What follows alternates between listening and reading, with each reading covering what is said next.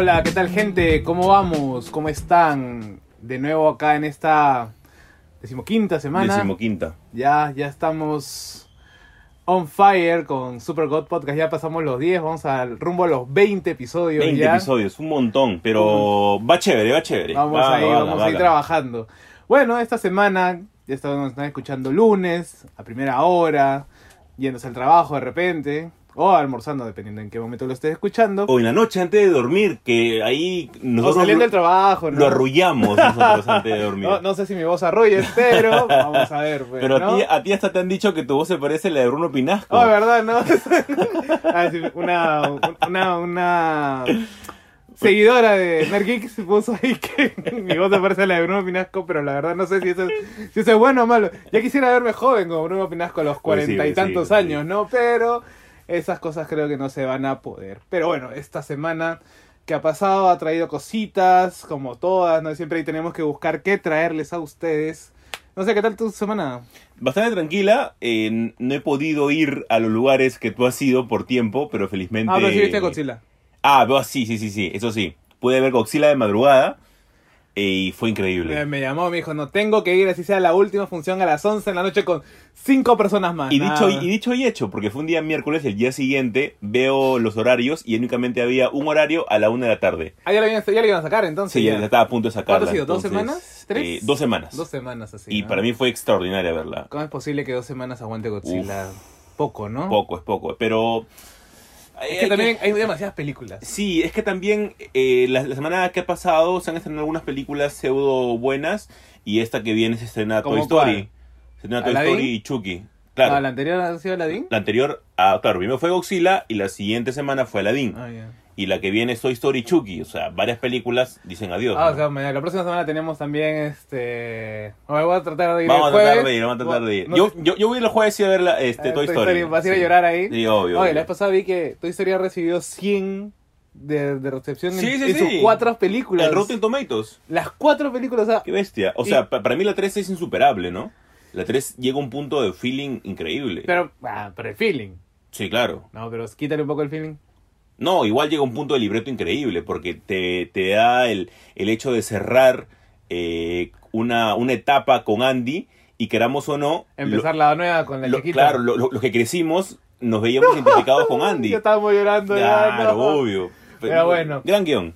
Y bueno, esta semana, la que ha pasado, nos visitó un... Tuvimos una sorpresa, un encuentro ahí con... Una con gran, el- gran sorpresa. con el mundo comiquero. Eso va a llegar en el último bloque, donde vamos a explayarnos un poco más. Pero nada, empezamos. Arrancamos. Quédense con nosotros. Help me, Obi-Wan Kenobi. You're my only hope. ¿Qué pasa contigo? ¡No te muevas! ¿No ves que te voy a matar? Arrancamos con el primer bloque y la primera noticia de la semana es que la semana pasada hablábamos del juego eh, Star Wars eh, Fallen Order.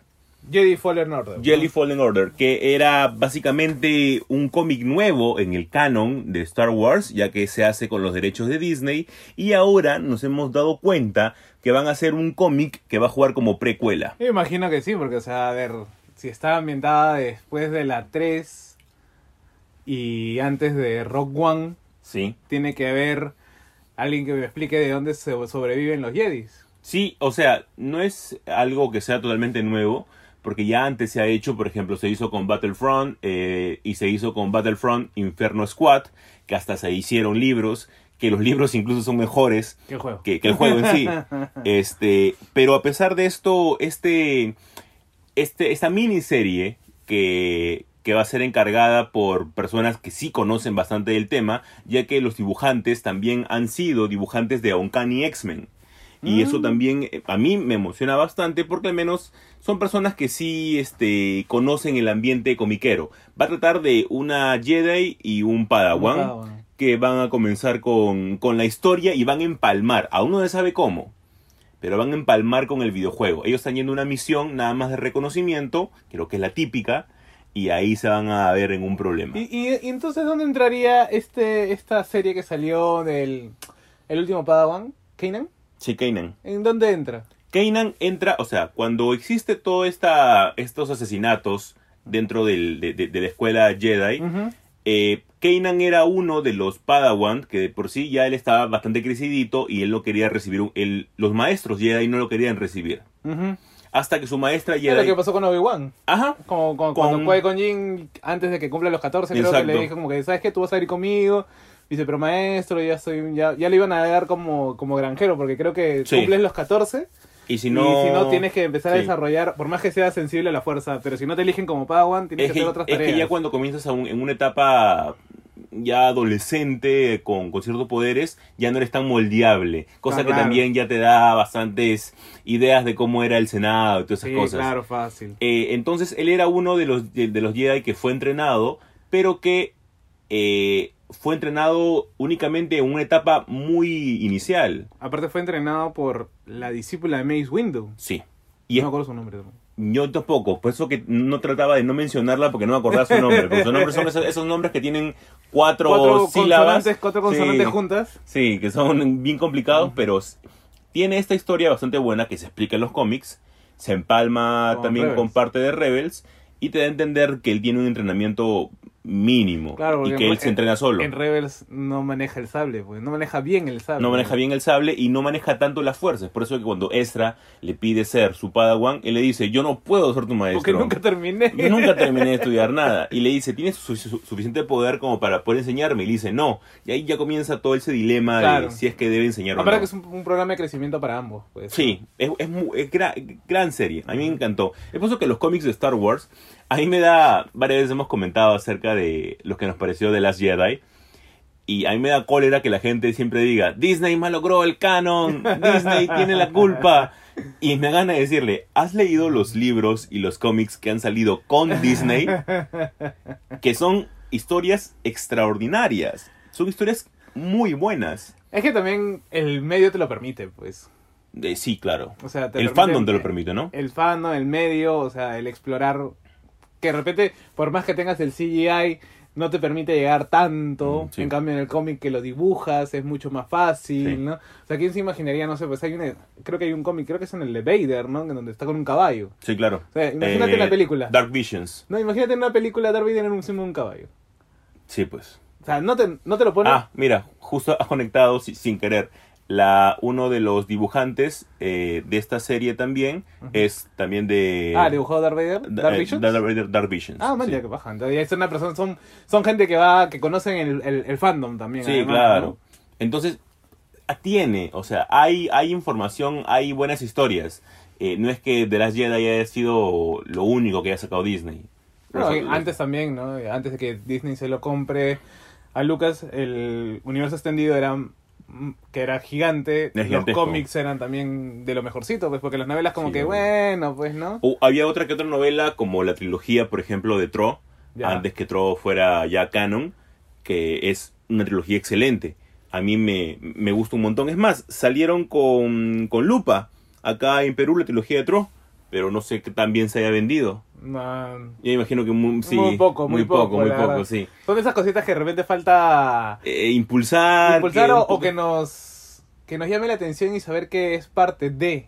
Sí, claro. O sea, porque, claro, es fácil hablar de las películas. La película dura dos horas, sí. pero no ves lo que hay atrás, lo que... Una continuidad de la- tiempo. la- las complicaciones, las consecuencias, eh, la- las previas. O sea, por qué Marvel o por qué Disney, mejor dicho, te, te da eh, libros precuela a películas. Sí. ¿No? Como diciendo, mira, acá voy a explorar esto, se lee como que de varios niveles, ¿no? Y no únicamente con Star Wars, ¿no? Sino también No, con, claro. con, con Marvel. Como Marvel, cuando sacan los cómics de las precuelas, Sí. ¿no? Los preludios. Los prólogos. No, o sea, eso es una lectura como que a diferentes niveles que de repente no es que no es que no queramos, sino que no estamos acostumbrados.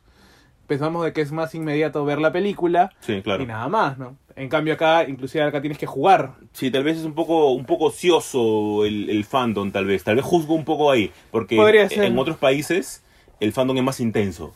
Claro, también, ¿no? Aparte que tienes la, la- tienes el poder adquisitivo y tienes este la gente que también te instruye o te guía, ¿no? Sí, pues en llegar muy lejos. Es por eso de que siempre hablamos de lo mismo, que hace falta más generadores de contenido de este tipo de cosas. Claro, o sea, que te expliquen y digan, mira, esto se lee así, Sí, vas al, al, al libro, después al cómic, Ujú. también tienes que jugar si quieres entender. Ajá, de exacto. repente el juego no aporta mucho, pero aporta por una escena. porque estoy cansado, te, te lo juro que estoy cansado de las, de las teorías.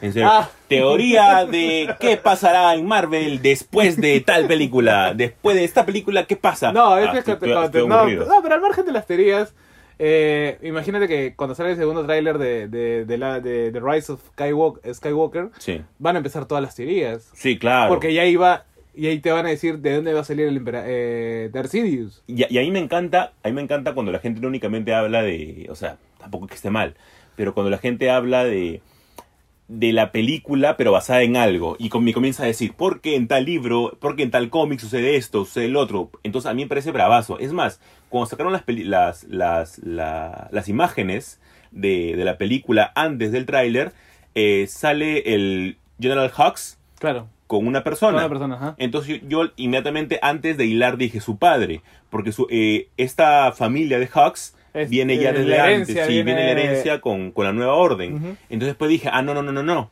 el padre de Hux en uno de los libros muere, entonces no tendría mucho sentido. Pero entonces también ya comienzas a relacionar y dices, mira, qué interesante es esto, porque lo conoces en los libros, al igual sin llegar muy lejos. Uno de los libros que más me gusta a mí es Discípulo Oscuro. Discípulo Oscuro te cuenta realmente el final que tiene a Zack Ventres. Que a Zack Ventres únicamente la vemos en Eh, Clone Wars. Clone Wars, nada más. Entonces son cosas de que eh, si te quedas únicamente ahí, y eh, ahí, ahí por favor estoy pidiendo hasta ahora mi Funko de Zack Ventres, este, Que papá Funko te escuche. que me escuche por favor, que te quedas ahí, te quedas detenido, te quedas como que... Bueno, yo, pero, yo ya, eso. pero a ver, pongamos el, el ejemplo de Ben 3. Ben 3 no sale en las películas, Sí, claro. solamente sale en la serie, o sea, no tendría por qué saberlo. Pero sale tal vez en uno de, los de, de lo- de las historias que la gente más ha consumido, que es The Clone de Wars Clone Wars, claro. de, de Cartoon Network. Ya, pero ese es el antiguo. Sí. Y el nuevo también. Sí. Pero imaginemos que solamente he visto películas. Igual, o sea... Quitas a Ben 3, es como quitar a Sokatano. Sí, claro. O sea, no te, o sea, te da mayor realce a ciertas cosas. Pero tú, tú lo ves al Conde Dooku, eh, lo ves en una película, Una película y y, me- y eso, Y ¿ah? 15 minutos. y 15 minutos. este, y no te da curiosidad acerca de saber más acerca del discípulo del maestro Yoda, de qué es lo que hizo antes. Claro, A mí, o me- sea, a mí me daría muchísima curiosidad. obviamente. eh, Pero es que ahí, ahí volvemos un poco al punto de inicio, que es que nosotros, como consumidores, nos llama esto. Sí, claro. Por eso es que tú bien decías que de repente en el fandom limeño Un poco ocioso. local es ocioso porque se queda solamente en, en- en lo de las películas, Sí. pues, ¿no? O sea, y cuando, pero es que también si entras, ya no sales. Ah, obvio, sí, ya, sí, sí, ah, O sí. sea, sí, sí, sí, por- sí. por- puede ser un poco de ignorancia o precaución también, Sí, porque ¿no? sa- sabemos que es un gran lado oscuro. O sea, viene la historia de Ben 3 en donde ella quería ser Sid y Dooku le dice, mira, ¿sabes qué, hijita? Y mira, No, mira, pues, mira, tú así no son Por las más cosas. que tú tengas eh, sensible a la fuerza, mira, ¿sabes qué? No. Y si es Tú eres más una, una, una, este, mercenaria, pero no vas a ser una Sith. Te mechas Jedis, matas Jedis, Pero no. pero no. Te lo- Entonces- te lo agradezco, pero no. Esto es, es, es un... Es una lectura a varios niveles. Sí, sí, sí. ¿no? Obviamente cada cosa aporta, ¿no? Inclusive yo imagino que alguna novela de repente ni te aporta mucho para sí, pues, algo. claro, claro, por supuesto. Porque es una historia cerrada y listo, pues, ¿no? Sí, sin, llegar muy lejos. Eh, para mí, la historia que menos eh, me gustó fue la historia de los Lord Sith, que es una historia justo que tienen eh, Palpatine con Darth Vader. Que básicamente, perdón, de Tarkin. Eh, Una historia que tiene Tarkin con Darth Vader, que tienen, tienen una misión los dos, eh, quedan encerrados en una especie de cueva, comienzan a explorar cada uno la personalidad del otro. No, no me gustó mucho, sentí que no me aportó mucho, más que todo algunos datos de Tarkin eh, no y- importantes que no se sabían. Y para mí el mejor libro hasta ahorita que han sacado del canon, Ahsoka. Ya. Ah, Te dice de dónde salen los inquisidores, qué pasó con Ahsoka después, cuál es el origen de los sables de luz, por qué los sables de luz tienen ese color, por qué los sables de luz Porque los haces llorar, pues, por los eso haces se- llorar. Por eso los los- llorar, porque los tienen vida. Y los haces sangrar. Y entonces, yo, yo leí esa parte y me quedaba como que, oh, qué Ahora, chévere. Pero esa parte te, te ayudó, te gustó, o como que dijiste, "Mm, bueno, está bien. No, la problema". compré, la compré. ¿La compraste? Sí, la compré. Ah, ya, compré la idea definitivamente. Yo al principio no la compré, pero bueno. No, sí, me, bueno. bravazo que tú el, el cristal lo... Como un ser vivo. Sí, como un ser vivo lo rompas y lo hagas sangrar y por eso que tiene, que tiene el color rojo los sables de luz de, de los Sith. Gran, gran historia. Pero bueno, eso ha sido un poco el. Nos hemos ido un poco en floro. Bueno, pero buen floro, buen pero, floro. pero eso es parte del, del grabar en, y no tener necesariamente un tiempo de límite establecido Sí. para las noticias, pero eso es lo que tenemos. Y ahora, pasando a la segunda noticia, porque ya nos queda corto el bloque también, eh, se anunció que el peladito Bendis, Bendis. eh, Odiado por muchos, odiado por muchos, Querido amado por, otros, Sí. todos recordarán la gran escena, el gran tiempo en Daredevil, ¿no? En Daredevil también House of M. House of M nos dio, ¿qué más nos dio? Eh, a mí me gusta mucho la, la etapa de revolución que tienen los X-Men. Este. me- bueno, pero es porque es X-Men, pero. Ah, bueno, sí. O sea, ¿cuánto, ¿cuánto de fandom quita si es un buen escritor? Pero sin llegar muy lejos, Civil War. ¿Civil War 2? Eh, no, Civil War. la ¿no, uno- ese no es Mark Miller? Ah, es Mark Miller, ¿verdad? No es No, Mark es Mark Miller. Sí, tienes razón, me estaba confundiendo. Entonces, pero bueno, eh, Bendis... Civil que War ahora- 2 es de él. Claro, Civil War 2 es. Ajá. Ah, me caíste. Pero este... Pero bueno, él ya está en DC y entonces está haciendo de las suyas. Sí. Se anunció que su primer evento, creo que su primer evento... evento, sí, evento. sí, Como evento, sí. es DC Millennium. Cara, no se preguntará qué carajos es esto, ¿no? Pero bueno, es que el peladito mayor nos va a traer a los personajes de la Legión de Superhéroes. ¿Quiénes son estos personajes? Estos personajes son eh, como que una Liga de la Justicia, pero el año 3000. Sí. ¿Por qué? Porque está trayendo a un Batman en especial. No, o sea, también va, va a meterlo junto con Sí. ellos. No sé qué vaina va a hacer, va a empezar, va a hacer, va a mezclar realidades, va a mezclar este futuros, inclusive nos va a traer a alguien que ya creo que no ha sido bien tratado en el, en el- Sí. por el fandom. Sí. De repente lo han tratado bien en los cómics, pero no, no por el fandom, y es que viene Terry McGuinness, mejor conocido como Batman Beyond. Batman Muchos del futuro. Muchos recordarán esta escena, esta escena, digo, esta serie, que era Batman Beyond, Batman del futuro, en donde, claro, Bruce Wayne ya está viejo, acabado, y ya no puede ir saltando de edificio en edificio como Spider-Man con su garrita, y, contra- bueno, no contrata, consigue a un pequeño muchacho joven, ¿no? Ujú. Y lo hace Batman, el Batman del futuro, ¿no? Es una serie que me acuerdo que en su tiempo cuando llegó acá muchos no la seguían, muchos no, no conectaban con el personaje porque es un personaje muy nuevo, como Sí. le pasa a la mayoría creo que Sí, los personajes nuevos. aparte era interesante, pero tenía ahí sus, sus etapas. Su película fue muy buena, ¿Cuál es su película? con el Joker. Ah, el regreso del Joker, ¿no? Ujú. Que es este... Eh, eh, Tim Drake. Tim Drake que tiene un chip, ¿no? Que, Sí. se- que pasaron la, la, la conciencia del Joker a un chip y... Gran película. Y volvió... A mí, me gustó mucho esa Era como que, película. pero si ya está muerto, como Sí. ha vuelto, y esto que lo otro. Es más, creo que vuelven, repiten un poco la escena donde matan a Jason Todd también, creo, Claro. ¿no? Y cómo se queda ahí medio. medio trumbeco. Entonces vamos ahí a ver qué nos va a traer el pelado en, DC en DC Millennium. Yo le Millennium, tengo- Millennium. Yo tengo mucha fe. Como hablábamos antes de iniciar el podcast, eh, el tipo tiene grandes historias, como pero también tiene historias con que ha metido las cuatro, ¿no? Sí, o sea, el tío inclusive está por... por voce- no sé, estuvo, estuvo voceado de que de repente le van a dar ahora a Batman porque ya no va a estar Tom King. Y porque ahora está haciendo eh, Superman y Action Comics, ¿no? Entonces, eh, pues no... No sé, yo la verdad he leído poco de Bendis. Yo sí, sí, leído, pues, siento su- que he leído su- regularcito. su Civil War 2 y por ahí War una que otra... Ah, ya, entonces sí has leído lo peor de él. Sí, es como que... meh, sí. Pero por ahí también alguna que historia de Daredevil. Bueno, no es que no me gusta mucho Daredevil, Daredevil pero siempre me quedo con el de eh, Frank Miller también, pues. Sí, claro. Es que No. es muy bueno. Entonces, pero bueno, vamos a ver qué hace Bendy. Bueno, y ahí terminamos con este las noticias, este pequeño bloque. Y volvemos con algo que ya es caserito del, del podcast, que es este nuestro tío, el amo del terror, el que escribe 50 libros al año y, Oh, que, no, sí. y que no sabemos cuánta plata puede tener en el banco Oh, sí. y que se va a morir y no se va a llevar nada de ella. Así que espero que vaya a ser una fundación o algo porque esa plata no se puede quedar ahí. La tiene, la tiene. Arrancamos con el segundo bloque.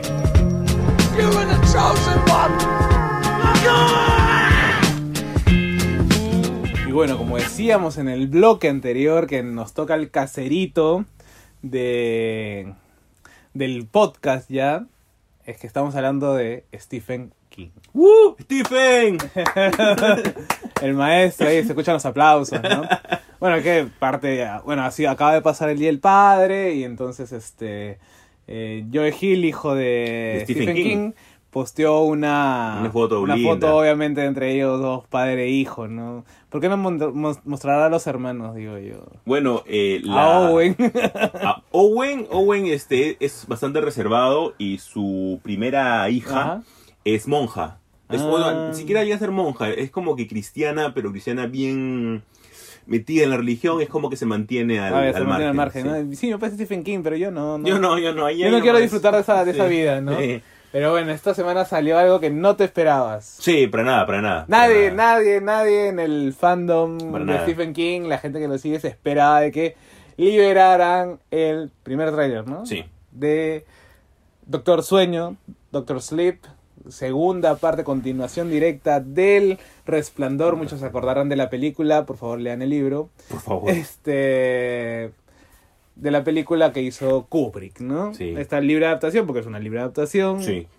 Bien Y dicho. este. Que cuenta con Edo. eh, ¿oh? Iwan McGregor. Iwan McGregor, ¿no? Obi-Wan. Obi-Wan Kenobi, para los amigos. Que. Pues no sé, si en Star Wars estaba medio. medio viejo ahora. Bueno, en, en el tráiler... Puro CGI. En el tráiler se ve... lo, han hecho, lo han hecho como si estuviera en, en Star Wars. No, en, como Transpointing. ¿no? Ah, más o menos por ahí, más o menos por ahí. Como, Como que la, la han arreglado digitalmente, ya no se puede meter bisturí si no se arregla bisturí este, en, en la computadora. A ver, cuéntanos, ¿qué ha sido tu, tu experiencia y tú explotaste de felicidad porque no te lo esperabas y que te... Sí, porque en la mañana sale el póster y después eh, que decía tráiler hoy, pero no sabíamos exactamente a qué hora iba a salir el tráiler. Así que salió aproximadamente como a las 11, 12. Trailer hoy. Tráiler hoy, nada más. Y salió como que a las 11, 12 y es buenísimo. ¿Por qué? Porque definitivamente lo que no te esperas son las escenas del resplandor. Eso es lo que para nada, para nada te esperas. ¿Por ¿Cómo, qué? cómo? ¿Por qué? Porque de por sí existe la, ya la película del resplandor, que como tú dices es una adaptación libre, porque hay muchísimas diferencias ah, con el libro, en historia, en adaptación, etcétera.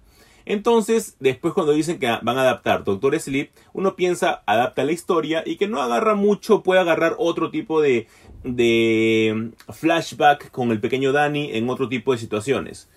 En un hotel, según la, la- vista y visión del nuevo director, que es Flanagan, que tiene ya este una Un background. un background quiniano, porque ya antes el pata ha hecho el juego de Geralt y hizo el primer capítulo de La, maldición, de, Hill House. ¿no? Que también es una novela de terror. Una increíble, un increíble libro y una increíble serie. Entonces, este, uno no espera que agarre exactamente las escenas del resplandor. Y sí, las ha, ha hecho sus propias escenas del resplandor, obviamente respetando eh, los juegos de cámara, los colores, todo. ¿Todo lo de Kubrick? Todo lo de Kubrick, sí. Si, si se dan cuenta... Pero entonces, son- que ¿Lo canoniza? Sí, claro.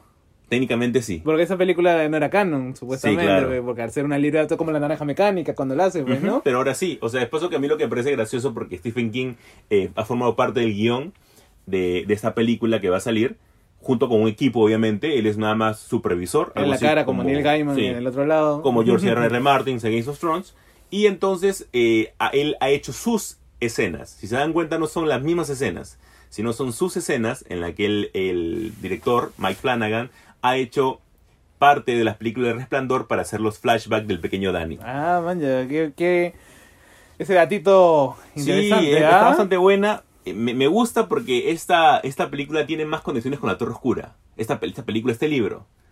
¿Por qué? Porque eh, el, el poder de The Shining, el poder que tienen estos algunos niños, juega un papel muy importante en la Torre Oscura. Ya, Porque estas personas son muy buscadas para utilizarlas por el poder que tienen. por el poder que tienen. Por medios de comunicación, para drenar su energía, por diversos motivos. Ya. Entonces siempre son este, bien, bien cotizados en este mercado negro. o sea, se llama traficantes de Sí. blancas. Entonces, ahí, obviamente nosotros conocíamos la historia de Dani, pero ahora Dani tiene que proteger a una niña que también tiene el don Uchucha. del resplandor. ¿De quién tiene que protegerlos? De una banda de pseudo vampiros que se alimentan específicamente de estos niños. Es por eso que en el tráiler vemos que una de ellas se acerca a una niña y después llega todo un enjambre Ah, claro, claro. de, vampiros a alimentarse de, de- ella. eh, estos vampiros se alimentan únicamente de estos niños, de estos niños que tienen el poder del resplandor. Ya, pero si ellos, si, si ellos son cotizados en Dani- el mercado, ¿Cómo Dani ha hecho para escapar? ajá. Te explica también eso en el libro. Te explica cómo Dani, por no únicamente su nivel de depresión, sino también su nivel de alcoholismo bastante este, joven, él trata de contener su poder. Ah, bueno, el alcoholismo lo contiene, algo así como eh, eh, Logan en la última película, Sí, claro. Wolverine, que su poder regenerativo no funcionaba porque paraba borracho. Sí, claro, más o menos así. Y, Pe- y- y varias cosas más, ¿ah? Pero él sigue teniendo el poder o no? Sí, ¿por qué? Y ahí radica el nombre. Doctor Sleep o Doctor Sueño es porque él trabaja en una especie de geriátrico.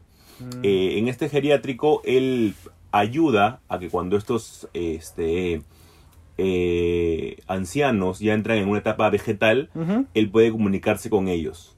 Ah, no jodas. Entonces, eh, él tiene un gato aparte que también lo ayuda a eso.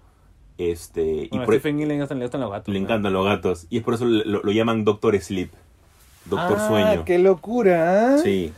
Locurón, ese, El- ese, ese, ese twist, ¿ah? Sí, es muy bueno. Después, el, li- el libro a mí me gustó, Stephen King, eh, cuando él fue a la convención, una convención de terror específicamente de Publishing T8, eh, le, le preguntan sobre el resplandor, si es que va a haber más años atrás, y él dice que sí, que va a volver con una película, eh, con, con un libro un libro. del resplandor, pero que este, va a volver con ese tipo de terror, con ese tipo de terror del, del resplandor, que es, un, es, es- esta especie de terror crudo. Porque, o sea, sin llegar muy lejos, tú empiezas con el libro, lees las primeras 40 páginas del resplandor y te cuentan la historia de las gemelas Grady, Ya. que son las típicas gemelas, que en el libro no son gemelas, sino nada más son hermanas Con hermanas. este y te cuentan cómo han muerto por su padre y es muy fuerte entonces volver a ese tipo de, de- de terror yo hace poco acabo de leer El Visitante y sí Stephen King no sé si con la edad ha vuelto a lo de antes o con la edad se ha vuelto más crudo y ahora coloca cosas más fuertes ¿Quién pensaría, no? Que tú lo ves a Stephen King y no... no para nada sí No te, no te degenera, es como Warren Ellis, ¿no? Sí, porque tú ves a una persona totalmente amable. Es más, hay una entrevista con Jimmy Fallon en la que Jimmy Fallon a veces me cae bien y a veces me cae mal. Y Jimmy Fallon dice, no sé cómo hablar contigo porque me da miedo solo tocarte. Y es como que, ah, no, no, no, no seas imbécil, Jimmy Fallon. Un lapo. en cambio, otro, otro tipo de personas como Letterman, por ejemplo, que se han entrevistado a Stephen King muchísimas veces, eh, comienzan a hablar con un nivel de profundidad de literatura, etcétera y... Esa es la preparación, supongo. Sí, bueno, ¿no? y también, o sea, te tiene que gustar y saber que, oye, vas a entrevistarlo. Sí, no, claro. tienes que prepararte, no es cualquier persona, Sí. ¿no? O sea, es parte de lo que mínimamente se requiere. para poder eh, hacer el tipo de trabajo, ¿no? O sea, no solamente para ser este, periodista, o sea, creo que si algo te gusta tienes que meterte, ¿no? Me acuerdo mucho que Santiago García, que es un, un crítico, editor, traductor y bloguero de cómics, decía, ¿no? Que lo que nosotros somos somos fanáticos, somos aficionados, ¿no? Y el aficionado no es alguien que se ha preparado o alguien que ha estudiado esto, sino es alguien que conoce el mundo al que se está metiendo. ¿no? Por ejemplo, si nos gustan los cómics, eh, conocemos de guionistas, conocemos de Claro. dibujantes, conocemos de series, miniseries, crossover. No como enciclopedia, sino como, ah, esto es tal cosa, se conecta con lo otro, como es que parte del, del circuito, tanto circuito editorial como crítico, como re- de recepción, o, demás, o si te gustan solamente las novelas Pero gráficas. eso, es- eso es parte de, de disfrutarlo, pues, como Claro, pero es que es algo que muchas veces nos olvidamos en estos tiempos muy, muy mediatizados, por ejemplo. ¿Stephen King tiene alguna novela sobre la tecnología? Sí, claro, tiene Cell, que eh, es un- uno de sus peores libros eh, que hay que mencionar. Y ¿Pero que adquieres vida del celular o qué cosa? eh, sí, los celulares prácticamente te matan. ¿Por Eh, usarlos? Por usarlos, un virus tecnológico prácticamente eh, mata a las personas y las convierte en una especie de zombie. Es un libro que a mí, la, la película también es malísima, con John Cusack y con este eh, Samuel L. Jackson. Y- Oh shit, nega. Sí, es malísima la película. Eh, también tiene una que se llama Urge, No digo que trata bueno. acerca de, de las Kindles. De una Kindle que le regalan a un señor, una Kindle rosada, y como poco a poco... Esa historia sí es una historia corta y, y es buena. Imagínate Una Kindle. una Kindle, sí. Imagínate el, el nivel No, de- pero, de pero por ejemplo, en, en un universo ambientado actual en donde todos estamos conectados, por ejemplo. O sea, de, de- de por sí sí, porque este tiene varias películas pseudo futuristas, películas, yo me mato con películas, varios libros pseudo futuristas Stephen King, sin llegar muy lejos, eh, The Running Man es un libro pseudo futurista que tuvo su adaptación con la película de Arnold Schwarzenegger, ¿Cuál? The Running Man. No, eso no lo he visto. Eh, es una película que se basó en el libro de Stephen King, pero tuvo sus licencias ahí para irse por otros rumbos. Y se fue tal extremo. Sí, claro. Ah, ya, pero no, lo yo decía en el sentido de de repente este apelar a esto como Orwell cuando hace el gran hermano. algo, algo así que ya he visto, no. Todavía no, todavía no, No. tiene eso, ¿no? No, Aunque sería sería interesante que, que, que King explorase estos nuevos estos nuevos formas de comunicación o telecomunicación y demás, ¿no? A mí, o sea, a mí me encantaría, porque de por sí sabemos que el hombre tiene este tipo de, ah, ¿cómo decirlo? De cultura en la que el ser humano es, un- es una persona buena, pero a la vez puede ser una persona extremadamente violenta y egoísta. Claro. Bueno, ese ha sido lo, el clásico del, del ser humano, ¿no? Pensar que, que somos uno o lo otro como que no van, pues, ¿no? Sí. Eh, regresando a lo de a lo de Doctor Sueño, ahí me lo que el punto que más me gusta es que muchas personas pensaban que, que esta historia era una historia que se tomaba licencia abierta de ser una adaptación de la continuación del Resplandor sin haber una base como un libro. Ya. Y no, lo que me ha gustado es que ahora las personas están descubriendo que sí existe Doctor Sleep o Doctor Sueño y que lo, lo pueden leer antes de, de arrancar con la película, ¿no? Que menos tengan esa base. La, de la, pero si me leo Doctor Sueño normal, De frente sí. De frente sí no, no, no- no hay ningún problema. no tengo que haber leído The Shining antes. Eh, siento de que podrías, como siempre digo yo, lo disfrutas más. Claro. No, pero tú, tú sabes que a veces hay como que recomendaciones cuando tenemos que leer a, a leer a ciertos niveles, en donde dices, mira, eh, esto no necesariamente tienes que conocer la historia de Shining, lo, obviamente lo disfrutas y se maximiza más la experiencia conociendo porque obviamente le vas a agarrar cariño, te va a gustar y esta va a reforzar eso, pero si no hay tiempo, porque a veces muchos Sí. últimamente nos estamos queriendo, hemos visto que mucha gente se quiere Subir. subir al coche, Subir al coche ¿no? Así, rápido. del, del, De lo fandom. del oportunismo, Sí. así a, a ver, gente que quiere buscar cómics de Olivetti y me está escuchando. ¿No? O como cuando querían los de Peralta, Lo de ¿no? Peralta. Pero sí, o sea, eh, podrías de repente leerla de frente sin este sin haber leído El Resplandor porque te refresca los conocimientos. El libro eh, Ah, eh, te explica mucho. sí te explica varios conceptos como qué es el resplandor, qué es lo que le pasó a Dani al Así final. como un previously. Sí, sí, sí. Te da lo- un, un glosario, un glosario. pequeño resumen, qué es lo que vimos la temporada pasada. En otras cuentas. Sí, eso, entonces ah, sí creo que sí. Bueno. Yo estoy muy entusiasmado por esta película. ¿Eh, ¿Cuándo sale? Eh, si no me equivoco, es este año, pero en diciembre o el próximo año. No estoy Uy, muy bueno, si seguro. es diciembre no creo porque va a pelear con Star Wars. Sí, y aparte también en septiembre, octubre, pelea con It. Entonces ya ahí tenemos dos adaptaciones por parte ya de Stephen King, al menos. Ah, claro. en no. menos de seis meses Pues este año hay aproximadamente. demasiadas películas. ¿no? Sí. No sé si cada año hacen más películas, qué sé Eh, yo, ¿no? bestia. Y bueno, y a, y a la par también de películas también te hacen cómics. ¿Por qué? Porque regresa Locan Key. Siguiendo con un poco con el, el universo de Stephen King y de la familia King en realidad, Joe Hill anunció que vuelve el... ¿Cómo poner? ¿Cómo poner? El lugar, el juego de llaves... regresa Lovecraft.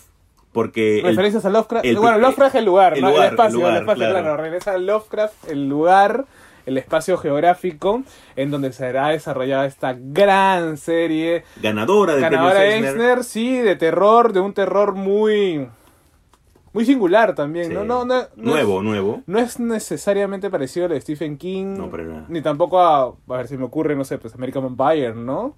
No es más cercano a a mismo Lovecraft. Sí, porque es un terror ¿No? Que no, no me gustaría llamar psicológico, porque no llega a ser psicológico, sino llega a ser un terror, eh, ese terror que tú te ves identificado y tú te imaginas a tus propios miedos de cómo crearías... Es que es más cercano. Sí, O sea, no, no es como con las películas serie B que viene, no sé, pues un hígado reptante, ¿no? O la cosa, como tú siempre, Claro. siempre haces referencia, ¿no? No es algo externo, sino eres tú. sí.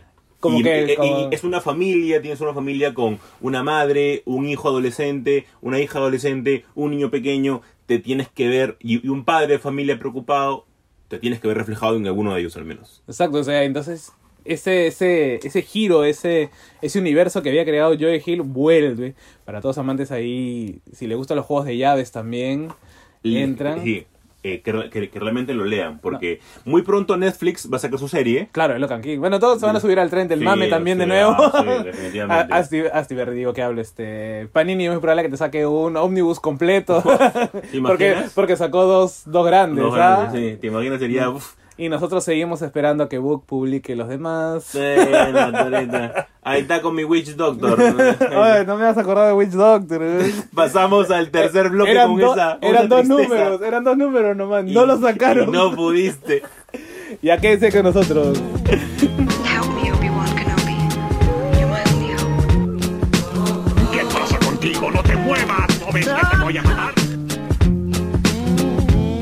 Tercer y último bloque de Super God Podcast, el capítulo número 15. Y es que esta semana ha venido una persona para el mundo comiquero importante, que es nada más y nada menos que Germán Peralta. Ustedes dirán, Nerguico, ¿Quién, Nietzsche? ¿quién Michi es Germán Peralta? Pues es uno, es un gran dibujante. Actualmente está dibujando Thanos, está dibujando Prisoner X, eh, está dibujando, ha dibujado este grandes cómics específicamente para Marvel. No, Y- DC también Green Arrow. Dice también Green Arrow y Man Thing para Marvel, que es como que su cosa del pantano de, Claro, claro. de Marvel. Yo no pude ir por, por trabajo, pero José Carlos sí se pudo Obviamente, despachar. alguien tenía que, alguien del, de, de Super Gods tenía que ir, estar presente. ¿no? Obvio. Ahí fuimos con el amigo Hans, saludos a Hans acá para que no nos odie. No nos odie, no nos odie. Todos, ¿no? Pero sí, Germán vino, invitado por Antonio Vilca, más conocido como Chiqui, ¿no? Eh, Chiqui, cabe mencionar que él es el, Él, él ha, pas- él ha pasado al- a, la historia A la historia. del mundo comiquero peruano. él es el por- artífice de el Lima Comic. ¿no? y, y ha quedado como mito, como Sí. un suceso a gran escala el primer Lima Comics, ¿no? Es más, muchos... eh, él me, nos estaba contando de que a raíz de los anuncios de la Comic Con y bueno, de repente la pequeña desazón de, de no tener mucha gente necesariamente del mundo del cómic, eh, le preguntaban como que, oye, ¿cuándo vuelve? ¿No? Claro. Si es que vas a hacer uno de nuevo. Y Chiqui decía como que, bueno, no, no voy a hacer algo así, pero voy a seguir haciendo cosas. ¿No? Y bueno, ya algunos en algún podcast anterior hem- hemos hablado del primer Lima Comics, que vinieron Sí. pues gente top, ¿no? O sea, Ustedes han visto Umbrella Academy. ya, los dos Pues, hermanos vinieron. Los dos hermanos, eh, Gabriel Ba y Fabio Moon, que son los dibujantes junto bueno, con... uno, uno, uno. Uno, ¿no? Que es, es, eh, Fabio Moon. Fabio- No, No, Gabriel, Ba, Ba. Gabriel Ba. Gabriel Ba es Gabriel Ba. el, el dibujante junto con Gerald Way. Sí, Gerald Way, el vocalista de My Chemical Romance. eh, vi- vinieron acá a, la, a, Lima Comic. De, también eh, Villarrubia. José Villarrubia, que fue el intintador Sí. en Trillium con Jeff Lemire, ¿no? Lemire, bueno, siempre le digo Lemire. Eh, Tren del Amor. El tren del amor. Eh, después también vino Rizzo. Vino todos Rizzo. conocen Batman eh, Ciudad Rota, Cien Balas, eh, Johnny Double, eh, Yo Vampiro, en fin. eh, Rizzo quizás es- era el más prolífico en ese momento. Y la cantidad de cosas que Vino hubieron en Horacio. Altuna. o Sí. sea, para los que conocemos un poco, los que nos gusta el cómic argentino, eh, muchos de sus dibujantes han desarrollado en, en mercados como Francia, en Italia, en el mismo Sudamérica, pero con historias bastante independientes. Eh, algunos dibujaron para Les Humanoids en Francia. Entonces, era gente de peso, o sea, para los que en ese tiempo, hablo 2011, creo que ha sido, este, yo no estaba tan metido ni conocía tanto del cómic, pero dije, esto hay que ir, ¿no? Yo voy a buscar mi, mi sketch que me hicieron ese año. Ese día, de ese año tengo el de Villarrubia. ¿Ah, sí? Sí, que me dibujó un Capitán América. Yo tengo, yo tengo ahí dos o tres sketch. Lo voy a buscar y lo voy a publicar en mi, Y en este, Instagram. a ver. No, y tengo una firma de, de Gabriel Ba y Fabio Moon. Ah, no te creo. Sí, ah, yo no llegué. Yo, sí, yo, yo, yo no llegué a eso. Pero sí tengo mi firma de, de Villarrubia. ¿no? Y este. Y bueno, bueno, Martín. Martín, digo que ya está hablando de Martín Canales, ¿no? Este, Germán Peralta. eh, vino, ¿no? Vino el jueves, estuvo en unas tiendas en, en Arenales, creo que visitó este. Acabane Factory, bueno, no es, no es Cherry, ¿no? Pero si nos quieren apoyar auspiciándonos, no nos hacemos problemas. ¿no? auspicien. No se hagan los giles. Este, fue a Terra 1, vimos ahí unas fotos en donde estaba haciendo unos, es- unas commissions, unos sketches, ¿no? Sí. Y que eso, bueno, al menos no- nos emocionó bastante, ¿no? Tener una, un dibujante actual eh, de Marvel, quizás mucho en DC no lo manchen porque, bueno, cuántos siguen Green Arrow, ¿no? Pero, pero también estuvo ahí y... Yo Y el viernes- Yo me emocioné mucho cuando, cuando Claro. confirmaron. Eh, Era gracioso, porque justo acabamos de, de- de- Y este era un chiste que iba a hacer para acá, pero lo hice antes. Este, y yo le pregunto a Jesús, le digo, "Oye, pero bueno, ¿cuántos conocen de dibujantes, no? Es más, va a venir Silva, este chico a la Comic Sí. Con, pero es entintador, no Sí. necesariamente es dibujante. Entonces, como que hacerle que te firme un cómic que él entinta eh, nos hace pensar de que no es igual de válido, Sí, pues, ¿no? claro. No, No es- obviamente está mal, ¿no? Es como que tú tienes eh, a los Backstreet Boys, pero no te traen a los, a los más bonitos, pues, ¿no? Claro, no es como que, ah, bueno. Te traen a NSYNC, pero no te traen a, a Justin. Exacto. Entonces, me he escuchado mucho, ¿no? Y es porque tal vez de repente no. Más conocemos guionistas. Y yo le digo, bueno, Jesús, ¿tú qué más, qué más conoces? Y me dice, no, yo más conozco dibujantes. Sí. Y me dice, no, claro, pues por esto, por esto. Y le dije, ah, bueno, pues es que. Eh, para los X-Men hay que tratar de sacarle. Hay que sacarle el, el lado positivo de las cosas, porque como que en guion, en guion no, no tenemos mucho, ¿no? Actualmente, actualmente, eh, actualmente los X-Men han, han tenido sequía. Hickman, por favor, que, que sea bueno. Cállame la boca, Germán, Sí, por, por favor, favor. a ver, ¿no? Y bueno, este, el viernes estuvo Germán en este encuentro para, que lo habían denominado como Beer and Comics. Me pareció una idea muy chévere, nos Mm, juntamos sí. en el Dragón de Barranco, ahí tomando unos tragos, unas chelas. Y este, y bueno, Germán hablándonos de lo que, de lo que mejor sabe hacer, que es dibujar, ¿no? De cómo entró en, en la industria. Él fue asistente de Eduardo Rizzo. Que ¿no? es Que es como que él, él ha sido la gran puerta para muchos eh, dibujantes argentinos, a- jóvenes, básicamente jóvenes. Y recordemos, de repente algunos no saben, que Rizzo crea o funda lo que es el Crack Bam Boom, que es como su Comic Con, pero él no usa el nombre de la Comic Con en Argentina, en Córdoba. Y este y él trae, bueno, toda la gente con la que he trabajado, ¿no? Estuvo eh, Justo eso te quería, Azarello. te quería preguntar. Y también mencionaste de que la gentita argentina que también vino al anterior Comic Con. Claro, son amigos, son amigos, son, han sido asistentes, también han trabajado juntos. Eh, eh, Germán nos contaba de que era muy amigo de, de, de Figueri, pues, y, de, y de Figueri. Leandro Fernández. que vinieron el año pasado a, a A la la, Comic a la Con. Comic Con, ¿no? Y que cierto niño cabezón esclavizó a, a Fernández. A Fernández creo que fue, ¿no? Sí, a Fernández, ¿no? Con unos cuantos blanks. Y también, que a, me- y también a Frigueri, también a Frigueri. Sé que me estás escuchando, así Ni- que niño, auspicia. niño cabezón. Auspícianos. este. Y, y, y, y, y nos contó, bueno, nos decía que son muy amigos y que. Y que le habían contado mucho de la experiencia de la Comic Con anterior. Es más, creo que se pensaba de que iba, él iba a venir a la Comic Con. Oye, eh, Figueri y Fernández pensaban de que iba a venir a la, a la Comic Con cuando no, vino un evento más íntimo en donde per- nos permi- se nos permitió conocer más al, al dibujante más que a la celebridad, ¿no? O sea, bueno, no es cualquier dibujante, ¿no? O sea, ha dibujado cosas importantes. Está dibujando eh, cómics actuales en Marvel, cosa de que eso ya es, no es que cualquier hijo de vecino pueda hacer eso, no, está dibujando series, miniseries actualmente, y ha tenido la- con la serie de Thanos, que es una serie, Que dibujó con, Lev- con- que escribió Jeff Lemire. sí, o sea, No, son o sea- cosas que no así nomás pasan. O sea, veamos esto como una, una oportunidad de, ¿no? O sea, algo que sí tengo que reconocer, me, me, me- no me incomodó, pero sí me, me bajó un poco los, los ánimos con los que iba, es que no fue mucha gente. Ahora es, entiendo, Barranco, 8 de la noche, 9 de la noche no es fácil, muchos no nos queda lejos. Yo tengo la suerte de el privilegio de vivir en Barranco, así que era como que ir a la esquina de mi casa, ¿no? Ujú. pero no, obviamente no es que todo se pueda, ¿no? Tal vez mejorar un poco en ese tipo de organización, de repente hacerlo un sábado, ¿no? Que es mucho más asequible para la gente movilizarse por Lima. Tal vez un poquito más tarde noche. Tarde noche un sábado, Sí, ¿no? O de repente desde la mañana también, o sea, al mediodía, como que quieren almuerzo, después de almuerzo. Sería bravazo, sería, ¿No? sería muy bueno. Pero bueno, él ahí nos estaba contando, bueno, y les hicimos algunas preguntas, ¿no? Como que, oye, ¿qué, qué se siente trabajar con Rizzo? Él nos contaba de que, bueno, para los que conocen un poco a Rizzo, eh, su dibujo es medio raro, pues, ¿no? Sí. Ese juego con unas sombras medias raras, así a que- veces un poco uniforme, las, la- o sea, a veces su concepción de, como tú dices, de las sombras y de la oscuridad.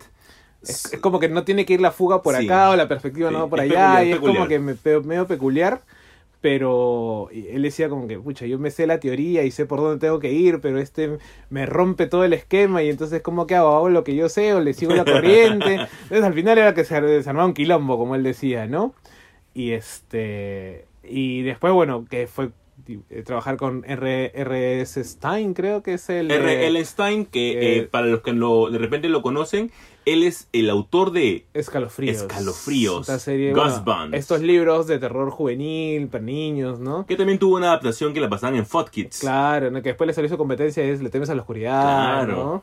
Este... Que no es cualquier cosa eso. Ninguna de las dos fue cualquier cosa, Sí. fue bastante bueno, Sí, ¿no? es algo- es algo grande. Es algo que, que, que, que permitía cierto acercamiento a un terror, a algo, o cosas fantásticas, o cosas, este... ten- la gente adulta tenía los cuentos de la cripta, pero no había para jóvenes. Claro. Es más, de ahí le sacaron una película con Jack Black, creo, ¿no? Sí, claro, hasta tiene una segunda parte con el niño de It. Sí, sí, sí, es verdad. Entonces ha tenido una repercusión mucho eh, en, en generaciones quizás. Y Germán trabajó en una historia de Man Thing, que es este... Es la cosa del pantano de Eh, Marvel. no, porque lo Acéptalo. tratan mal a- al, pobre, al pobre personaje. Además, oye, este, este mes en el previews este, va a salir una historia del niño Kaiju y de varios monstruos, y en donde también está este eh, Mansing, y es como que digo, bueno, ya que no hay tan poco del personaje, obviamente hay que comprarlo, pues, ¿no? Así Sí, que sí, lo bueno. si gustan pueden buscar los previews y avisar al niño cabezón llamado Carlos Crusade este para que le haga el pe- Cabezón. para que le haga el pedido, ¿no? Entonces eh, era bacán porque hablar con Germán como como Claro, no, una, eh, es, es hablar con un soldado que está en la, en No, la- y le en la le- no, nos, nos contó que, o sea, él no tiene un contrato exclusivo con Marvel, Sí. ¿no? Y es como que hay cierta tarifa por página. Y era como que, bueno, terminó este Thanos con Lemir y no le, no le habían ofrecido nada. Y un día de sus días libres después de, de terminar con Thanos, le llega un correo de DC. Como que, oye, ¿no quieres dibujar en Green Arrow, no? Unos cuantos números, ¿no? Y él, bueno, pues no, no tengo trabajo, ¿no? Claro. Y como que al día siguiente que él acepta, se enteran en Marvel y Marvel manda un correo. Como diciendo, oye, mira, disculpa que no te habíamos ofrecido algo, este, apenas terminaste, mira, tenemos esto, no sé si te interesa. Y él dijo, no, estoy en el otro lado. Claro. Termino allá y si, si gustan voy, pues, Claro. ¿no? Y este, y era como que, pucha, sí, ¿no? Y obviamente, este, pero dijo, pero ¿estás seguro? Tal vez si te ofrecemos un poco más, eh, puedas dejar lo otro, ¿no? Yo ya di mi Sí, palabra. claro. Pero aparte, ¿pero qué mejor oportunidad que seguir ampliando tu... tu repertorio, ¿no? Claro. Tú irte de un lado a otro, porque, ah, bueno, no- todos sabemos que esos son tipos de trabajo freelance, bueno, trabaja Sí. de tu casa. A menos que tengas un contrato de exclusividad este, que algunos dibujantes y, au- y Ah, autores sí claro. tienen. No, aparte, aparte de si eres este administrativo, tipo Jim Lee, que también trabaja ejecutivo de comercial y qué sé yo, ¿no? Claro. Que trabajas ahí en oficina, pues, ¿no? Dibujas y escribes, pero también trabajas en oficina. Pero en, en el caso de, de Peralta no, y él nos contaba de que de que justo aprovechó eso para obviamente pedir una, un mejor aumento y una mejor remuneración por página. Recordamos que no es que paguen mucho por Sí, página, sí, es un mm. trabajo desgastante. Él nos decía que hacía como que 20 páginas al mes. Y obviamente nos mostró los originales. Y o sea, son las hojas membretadas por Marvel, que son bastante grandes. Deben ser un poquito, un poquito, un poquito menos que una 3, quizás, ¿no? Y este, pero ha sido una experiencia bastante chévere. Y dibujó unos sketches ahí para la gente que, que pidió, firmó unos prints. Sí, y yo, yo quiero agradecer a José Carlos porque yo no pude ir, pero le pude hacer llegar mi tomo de cable que justo es donde dibuja eh, Germán y me lo pudo hacer firmar. José Carlos, gracias. ¿ah? Eh, Muchas gracias. No, de nada, hermano. Estamos es para Supergot, entonces. Pero lo que él no sabe es que lo vamos a sortear. No, no, no, no. No, es más. Felizmente pone para Jesús. que algún Jesús se lo gane. Algún entonces- Jesús lo gane. Y también un, un, un, eh, un dibujo un bastante print- bueno, un print de, de Boba Fett. de Boba Fett, que también hecho por Germán, bastante, bastante bueno. Que de acá ya lo puedo ver porque ya está este colgadito. Se va, va a despertar todas las mañanas, va a ver a Boba Fett y. eh, Va a ser bastante bueno. pero este. Y nada. bueno, vol- vol- como, estuvimos- con- como conclusión, eso ayuda a crecer mucho. Sí, o sea, es un evento que, que a ver, lo avisaron con poco tiempo y bueno, sabemos una semana antes, ¿no? Eh, muchos, no se, muchos oportunistas no se pudieron subir al, Al coche. tren, al tren, al coche. Es que yo lo vengo diciendo hace tiempo, está bien, conoce y todo, pero eh, lo, lo ideal es que no te firme algo por firmar, ¿no? Sino algo que tú conozcas y puedas apreciar. O que signifique para ti, ¿no? Claro, o sea, al margen de solamente la, la, la, la firma, eh, es tener algo que, oye, yo leí esto sin saber quién eran. O sea, es como que, por ejemplo, venga. Ah, ¿quién, quién puede ser? Los hermanos Fuimara. Max y, y el otro. Que tienen cosas increíbles. Que tienen, que, que trabajan en Lucifer, por ejemplo, ahora, Y ¿no? también han, han dibujado en Darth Vader. En Darth- ah, también. Ah, Sí. sí, también los primeros también dibujaron en Darth Vader. Entonces, imagínate, yo que eh, yo que te estoy siguiendo las series de Satman, ¿no? Y que Lucifer es la que más me vacila eh, de las cuatro. Digo, puta, que venga, lo, lo fui mara, puta, voy todo, por favor, Ah, fírmame, fírmame toda la, toda la ruma, ¿no? Cóbrame lo que quieras, me firma todo. O, o que venga, qué sé yo, pensemos un poco en grande, ¿quién podría ser? Dave McKean. Eh, sí, claro, que que, No, que venga Dave McKean, imagínate que Dave ¿no? Obviamente yo le llevaría a mi Cage, no llevaría nada de Satman, llevaría a mi Cage. Entonces son cosas que, que realzan le adquieren un valor. Ahora, obviamente, si tú piensas en negocio y querer vender después esos, esos cómics firmados, pues bueno, compras cualquiera y que te lo firme, ¿no? Total. Sí, y, y en, es y- lo que- en serio, o sea, sí, poco a poco siento que estamos creciendo eh, sin creer. O sea, eh, si vamos a un punto ya fuera de, de los cómics de superhéroes, este, hace años tuvimos a, a Guy Delis, este, el año pasado, si no me equivoco, tuvimos a Raiko Pulido. Entonces también vamos por otro tipo de corrientes, tratando de jalar poco a poco. Es un camino difícil, pero... Claro, es, es, es- son líneas también, ¿no? O sea, una cosa es, es tener aquí de Lille en, en la Feria del Libro. Muchos conocen Pyongyang, Shenzhen, Crónicas Birmanas, o Guillermo el Padre, qué sé yo, ¿no? Eh, pero obviamente es un, un estilo que a muchos no... Al, No al gran... A la gran masa que lee cómics y que acá pongo entre comillas, eh, no lo llama, ¿no? Sí. Eh, porque asumimos de que los cómics son solamente Superhéroes. superhéroes, por ahí una cosa que otra de vértigo, independientes, ¿no? Imaginemos, no sé, pues que venga Frederick Peters. ¿Cuánta gente iría a que Frederick Peters les firme sus píldoras azules? No, muy pocos, muy pocos. ¿Cuántos O que- serían? O que, vaya a 20. que firme este Ether. No, claro, ¿no? O sea, entonces, este... Son cosas así, o sea, yo, por ejemplo, es es- sucede como tú dices. Viene, viene un, un dibujante, tú dices, vamos a ver quién es. Y dices, yo he leído esto, él dibuja esto, qué chévere. Yo, por ejemplo, esta parte de cable yo lo he disfrutado bastante. Son una de las pocas cosas que tiene buena esta, esta etapa que se cerró con la llegada de Hickman. Este, pero es muy buena. Gran etapa.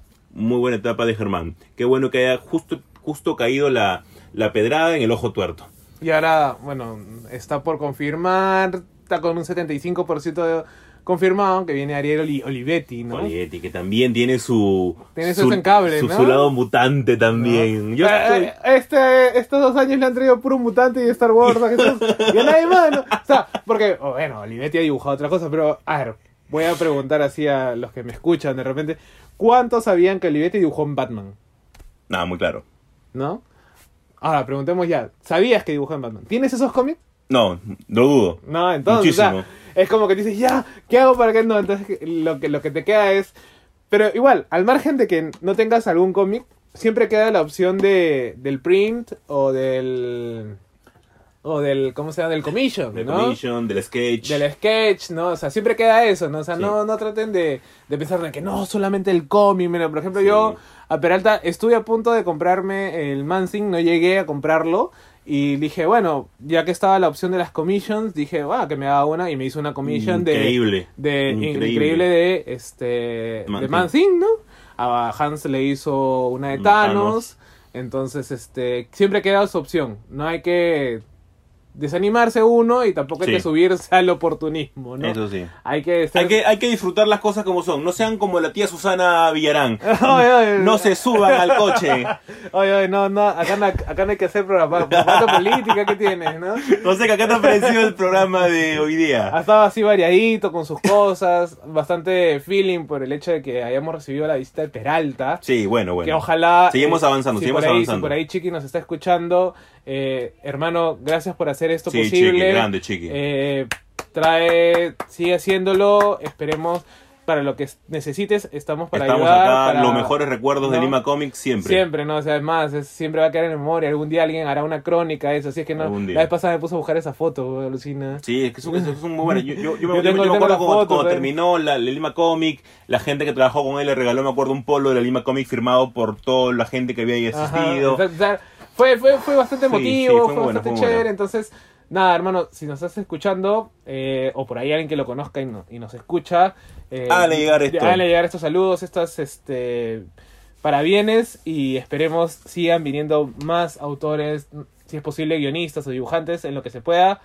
Esto es lo mejor para el mercado y para el fandom. Joseca, tu Instagram para que te puedan seguir. Acá estamos en Joseca Raya Abajo BC. Y yo como Jesús-Nerdgeeks. Y nos escuchamos la próxima semana. Chau, chau.